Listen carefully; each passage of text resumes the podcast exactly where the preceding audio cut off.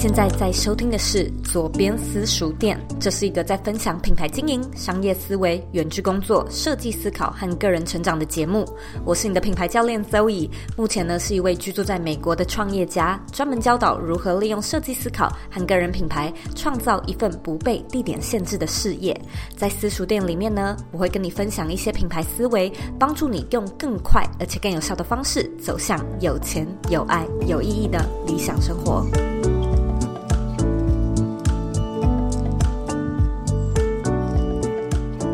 Hello，我是 Zoe，好久不见的私塾店主题呀、今天呢，我们要聊的内容呢，有点算是我们二三五的下集。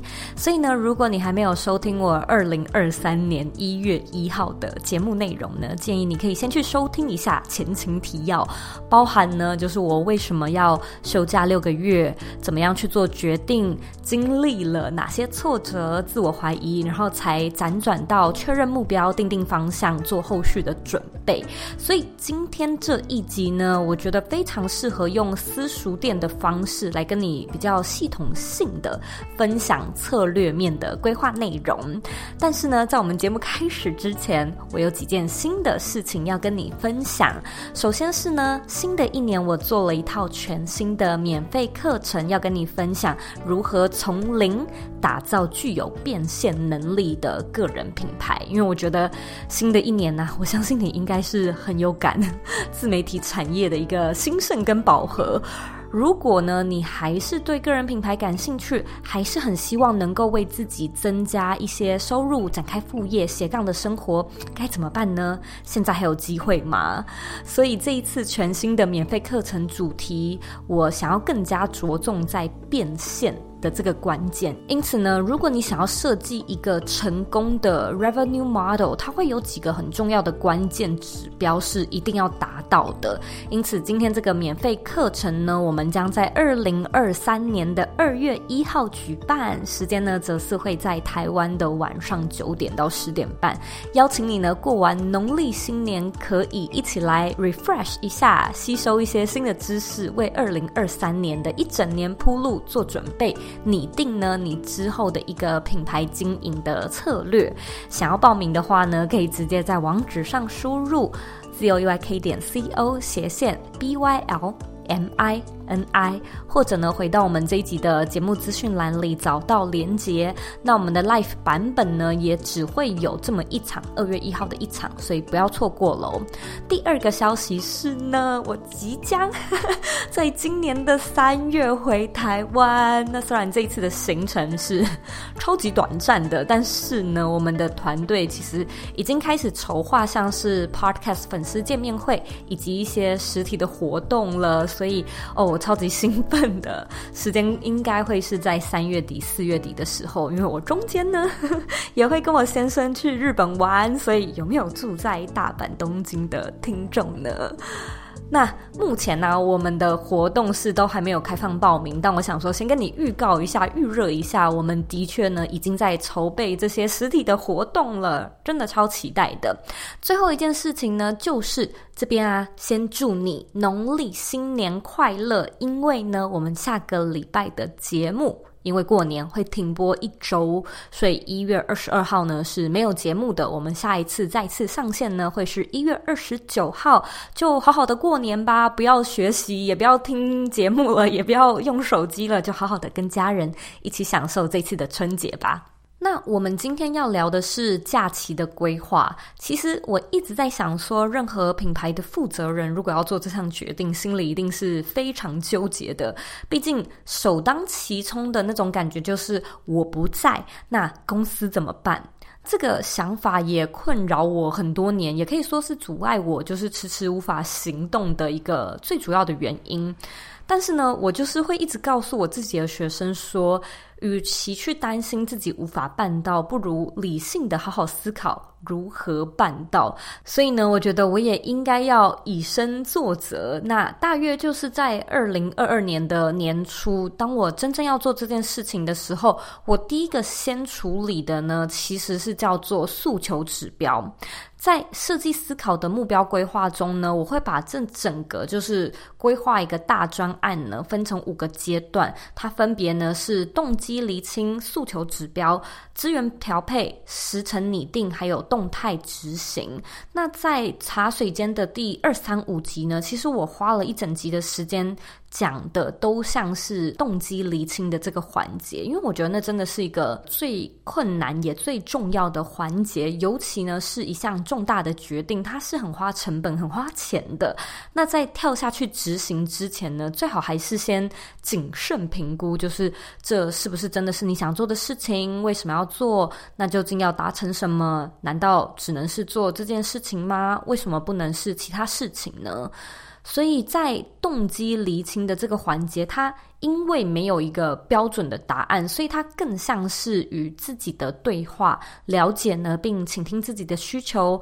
很多时候呢，它是需要花好几个月，甚至是好几年的时间。那什么样的征兆可以让你知道说，哦，我已经做完动机厘清了？我认为呢，就是要去寻找一种笃定的感觉。在二零二一年呢，我觉得一整年的自己其实都是在跟焦虑共处，就是心里觉得很想做，但又觉得很暧昧、很别扭。直到二零二二的上半年，我才开始有一种拨云见日的感觉，就好像觉得哦，自己终于准备好了这样子。因此。动机厘清呢，他一方面是知道说自己的核心愿景、内在动力是什么；另外一方面，他也是在让你去累积能量、梳理思绪。所以到后面呢，你应该会有一种。心境上面跟能量上面那种畅通的感受，这种时候呢，你或许是还不知道一个完整的 plan 或者是详细的执行步骤，但是呢，它比较像是说你确定了这是你要走的方向，那你要怎么去？如果不晓得的话也没有关系，可是你确定你想去。如果是这样的话呢，你就通过了动机厘清的这个环节。那我们就到了第二个环节，也就是我刚才说的，开始先处理的诉求指标嘛。其实说简单一点，它就是要让你去列出你对这一个目标的期待跟标准，才能够确实的去做计划后续的策略。因为每当我们有一件想要做的事情，其实。那件事情本身绝对不困难，但是要交叉符合各种期待就很困难。例如说呢，可能去北海道旅行并不困难，但是如果说呢，你希望总预算呢、在五万块以内，然后同时呢，你又想要旅游六天以上，然后你又希望同行的伙伴都可以顺利请到假，然后你又想要住在一个很奢华的旅馆，你看这些诉求的指标条件越来越多，达成就越来越困难。就像是呢，我也会。会经常跟我的学生说，想要在家工作真的不困难。在家如果做家庭代工、做打字人员或者做呃线上的那个直播主啊，也可以在家工作嘛。可是你想要的绝对不会是只有地点的这个条件啊，因为如果在家工作赚不到钱，一个月只有一万块，然后一天还要工作十几个小时，那不就是失去了你在家工作的意义吗？所以对我来说呢，我想要的也不是只有。休假六个月这件事情而已，我想要的是，在我休假的期间。团队呢，还是可以持续的营运，而不是只是因为就是老板我自己任性，然后就直接 之前我的团队或者品牌是完全停摆的。就是我还是希望我的品牌是能够在我不在的时候持续有获利，因此它的难度就瞬间困难很多很多。在诉求指标的这个环节呢，我觉得最重要的就是要去厘清自己对整件事情的期待。然后呢，评估理想跟现实的那个甜蜜交叉点在哪里？对我来说呢，最需要考量到的其实就是财务的分配跟团队的交接。在财务分配上面，其实我自己也有两种做法嘛。第一种其实就是存一笔钱，并且呢，保持着就是休假六个月，如果一毛钱都没赚到，也不会影响。这样的一个准备。第二种呢，就是强化我们自己品牌的 revenue model，让这六个月呢可以自动化去销售，然后获取被动收入。那其实。当然永远都有第三选择嘛，也就是两个一起来，就是做好紧急预备金来留个万一。但是呢，同时又兼顾事业的营收，所以最后其实我是选择了第三条路，就是两种方法同时执行。经过这一系列的思考呢，我就开始将我的诉求指标一一列出来。第一个呢，是我希望节目是不要停更的，左边茶水间要持续。第二个是呢，我希望我的团队在我不在的时候还是会有工作，还是有薪水，并且呢，最好是能够带动整个品牌的创新跟成长。那第三个呢，是我希望我的品牌自己还是可以赚钱。那到了这边呢，这几个。要素就需要交叉思考嘛。例如，如果我想要符合我的第三个期待，就代表呢，我必须要放弃部分的主动收入。主动收入呢，可能就会包含我平常是有做一对一咨询的对外演讲、企业内训，或者是节目专访啊、口播的那些费用，都是主动型费用嘛。那它都会因为我没有在工作而失去。所以呢，我又得思考说，我要去怎么样做资产配置。例如这件事情。光是用想的，可能我自己也在二零二二年就知道说，那我是不能太花钱嘛，所以我二零二二几乎是没有什么出去玩，也很少很少的娱乐花费。其实简单来说就是存钱，然后让二零二三要做这个计划是更加的轻松一点。再来，为了符合第二个诉求，就代表呢，我需要去知道团队的一个走向，以及呢，我在休假期间要怎么样协助他们更自主的工作，最好。呢，这些工作是能够带动品牌的营收，也不影响到他们正职薪水，甚至还有加薪的可能。那这同时呢，又在表示我们自己内部的课程销售和其他的业务，在二零二二年呢，是需要先大量的接案，也就是大量的存钱，才有办法负担得起二零二三可能有半年的营收会受到影响的这件事情。最后呢，为了带动事业的被动收入，其实平常的内容行销、内容创作也很重要嘛，因此虽然也可以说是，哎啊，我想要去放假，那我们的节目就停播。可是对我来说呢，内容如果停更，其实是会大大影响收入的。因此呢，我想一想就意识到说，我们的节目应该是不能停更的，因为这个成本实在是太高了，会付出的风险也太高了。可是呢，我如果要休假六个月，然后节目又不停播，这就表示我可能是要事先准备，例如二十四甚至到三十集的内容，才能够在休假的时候真正的就是不用录不用剪。那我有办法吗？负担得起吗？需要调整吗？以及要怎么调整呢？好。讲到这边呢，你应该会觉得有一点点混乱，因为呢，当你在呃诉求指标中一一列出明确的期待之后，其实脑袋呢就会开始无限的延伸各种可能性，拼拼凑凑。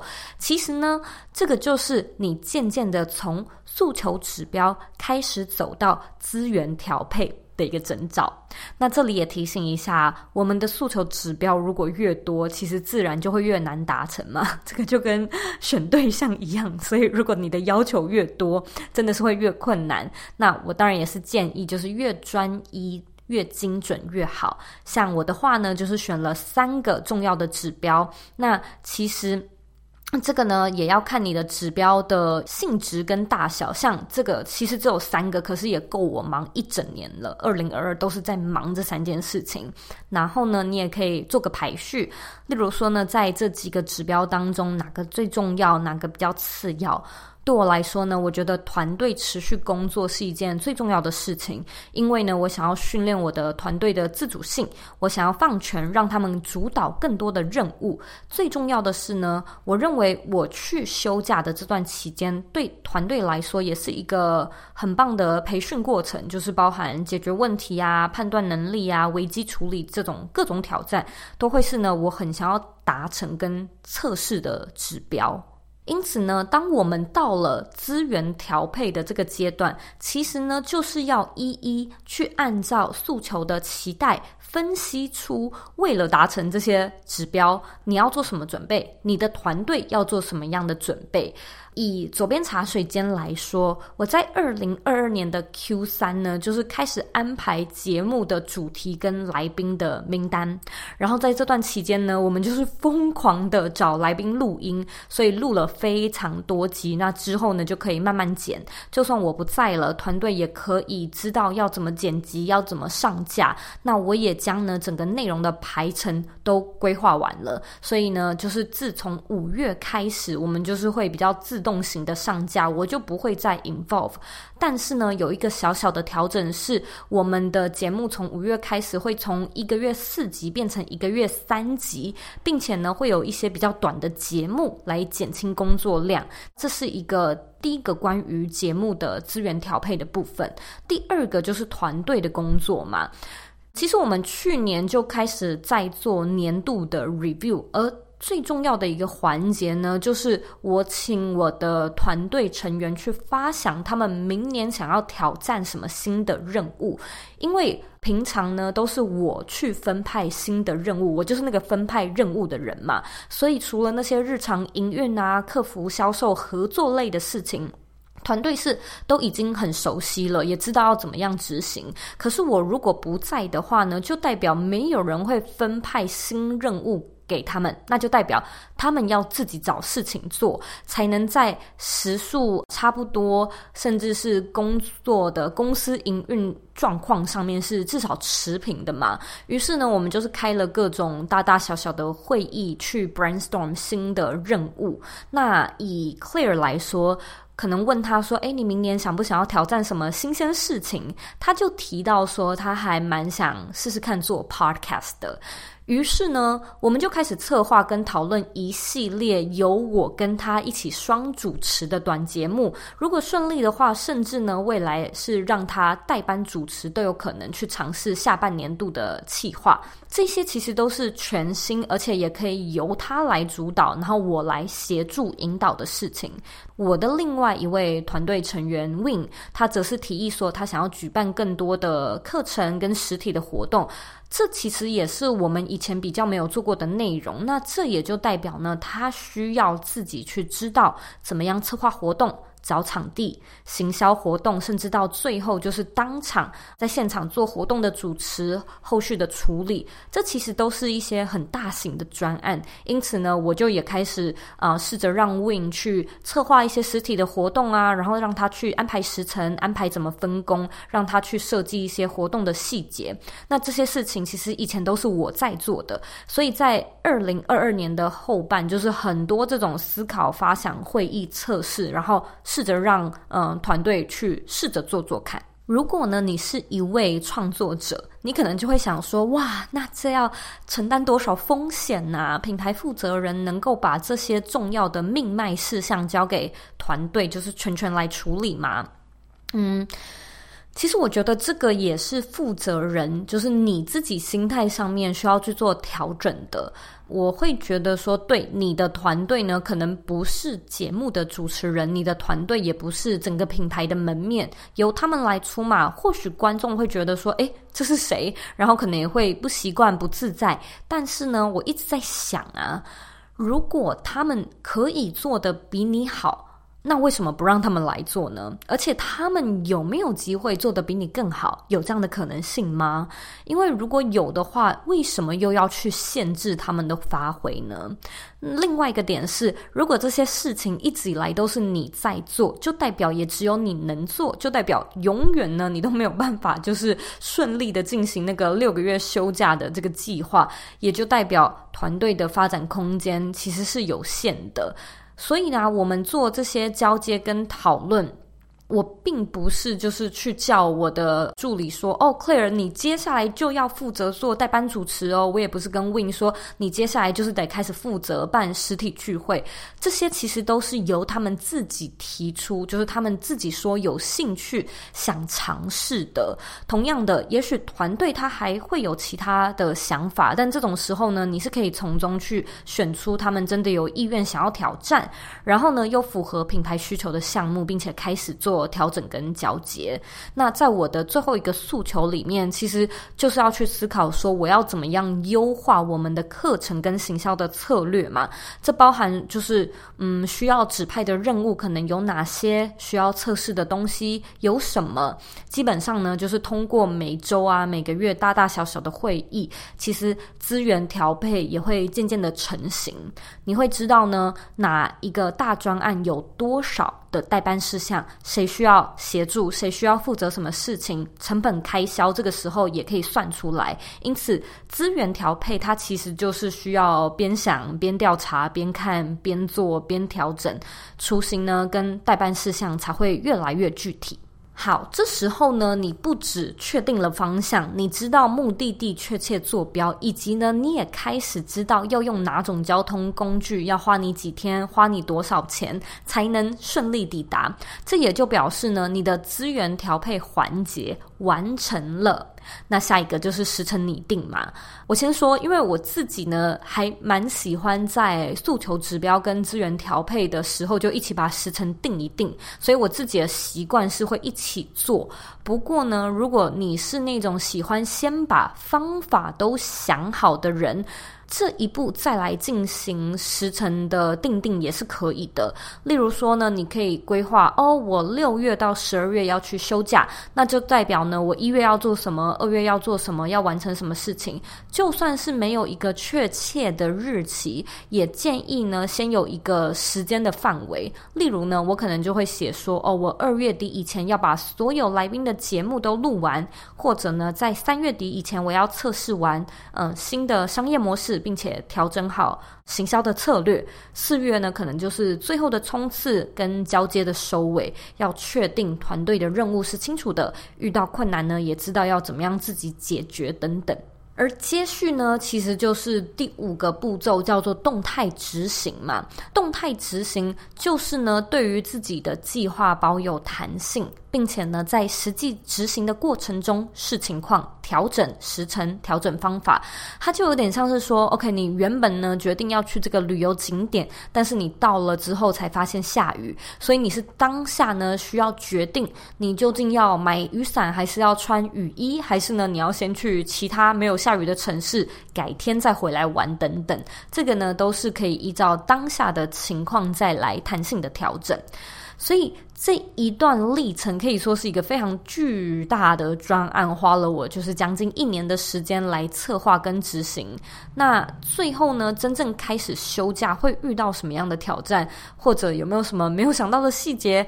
其实当然我现在也不知道嘛，就是做了才知道。这些事前的准备呢，我们就是尽力即可。这一个专案呢，其实当然还。包含了非常多的细节嘛，例如我一直在思考怎么样做投资的预算，在我不上班的时候，是不是要有固定下广告去做课程的自动行销？还有一开始休假呢，是否需要呃有个隔周的团队会议来确认团队的状况？应该不能够马上就是直接消失，或者是还有像课程我们要做全面的更新，要重新呢再去归纳出品牌的。一个亮点，内容要全部重新录制再制，那这些时程、这些任务分配，真的都非常非常非常的烧脑。不过呢，我在做这个专案策划的时候，其实心里一直有一个感觉是。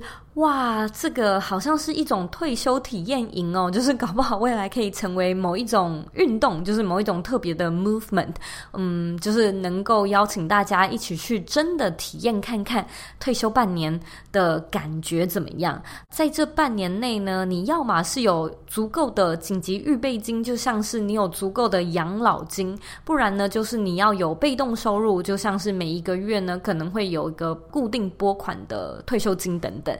然后呢，去体验看看休假的人生，其实应该对往后的职涯跟生涯规划都更有帮助。因此，我觉得 也是带着一种嗯白老鼠的心情吧，想说我自己先测试看看。毕竟财务上的准备，或者是工作职责任务上的协调。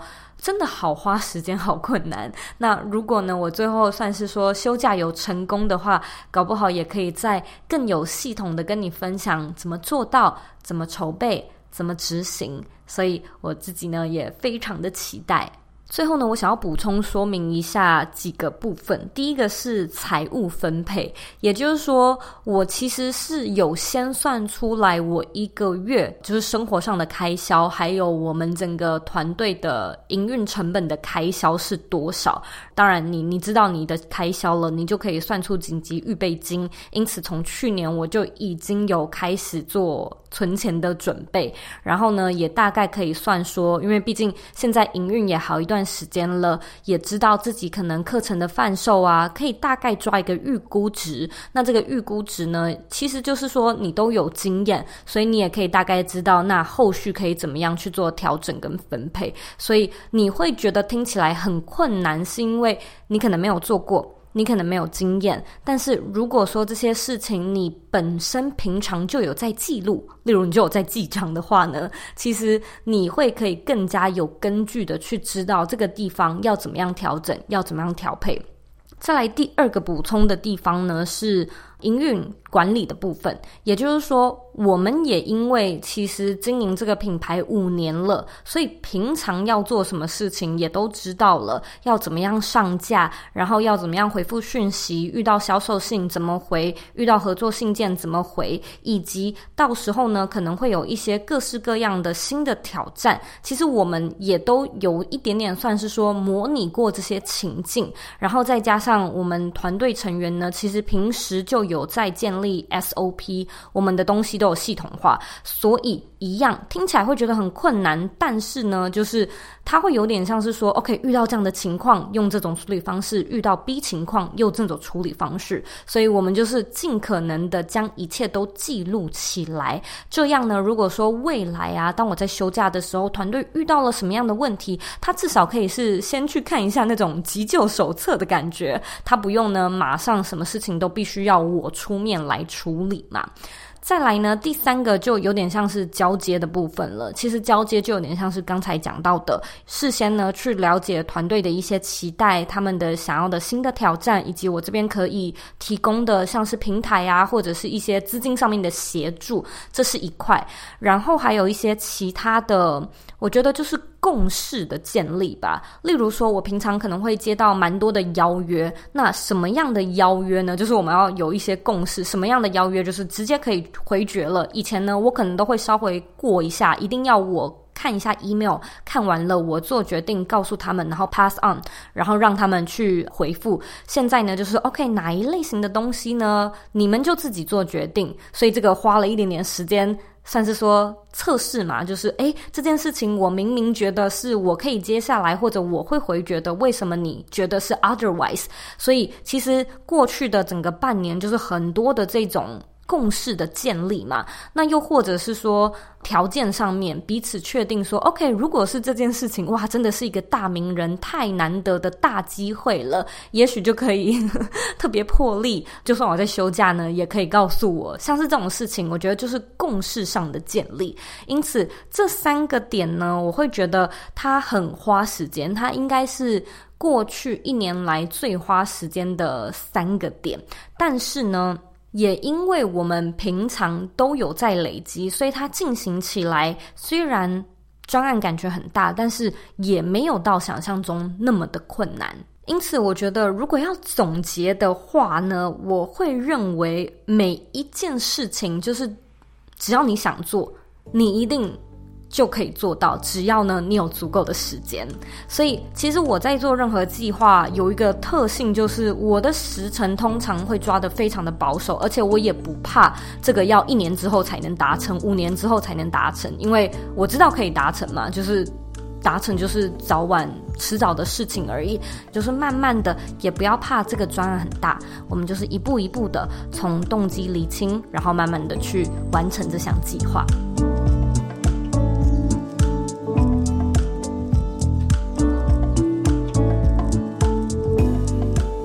因此呢，我们这边快速的 recap 一下，我使用的系统架构呢，其实就是设计思考的系统架构。它分别呢是动机厘清、诉求指标、资源盘点、时程拟定，然后到动态执行。